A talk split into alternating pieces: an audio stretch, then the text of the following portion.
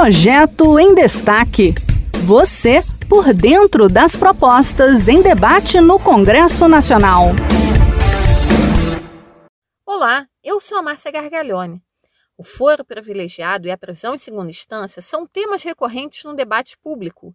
Como não há um consenso entre deputados e senadores, projetos de decreto legislativo propõem que os assuntos sejam definidos por plebiscito. Na proposta, a consulta ocorreria no dia das eleições de primeiro turno para presidente. A data foi escolhida para não trazer mais gastos à Justiça Eleitoral. Para saber mais detalhes desse projeto, vamos à jornalista Regina Pinheiro, da Rádio Senado. Pela proposta, os eleitores deverão responder sim ou não a duas perguntas. Você concorda com o fim do foro privilegiado? E você concorda com a prisão em segunda instância?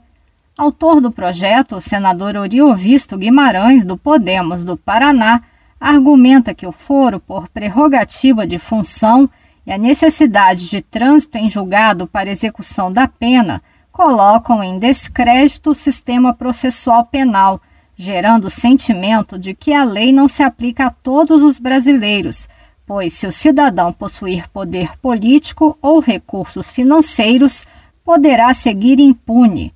O senador avalia que entre os parlamentares os assuntos são polêmicos. Esse é um assunto polêmico e o parlamento não consegue decidir.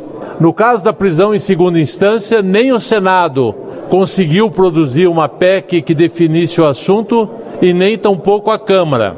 No caso do fim do foro privilegiado, esse Senado aprovou por unanimidade o fim do foro privilegiado, mas a Câmara dos Deputados segura há mais de mil dias esse projeto na gaveta do presidente da Câmara dos Deputados. Para Oriovisto, se o parlamento não consegue decidir, é preciso dar voz ao povo. Assim, se os deputados não querem falar, se o parlamento não quer falar, que o povo fale que o povo fale e diga: sim, queremos uma justiça mais simples, mais ágil. Sim, queremos o fim de qualquer espécie de privilégio. A democracia direta, como faziam os gregos, sem terceirizar representantes, me encanta, acho linda que o povo fale sem ter intermediários. Oriovisto ressalta que o plebiscito não irá acarretar aumento dos gastos públicos pois utilizará a estrutura já destinada para as eleições de 2022.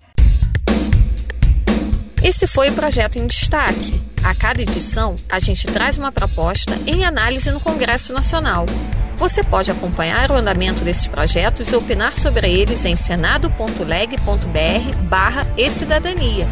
Até a próxima!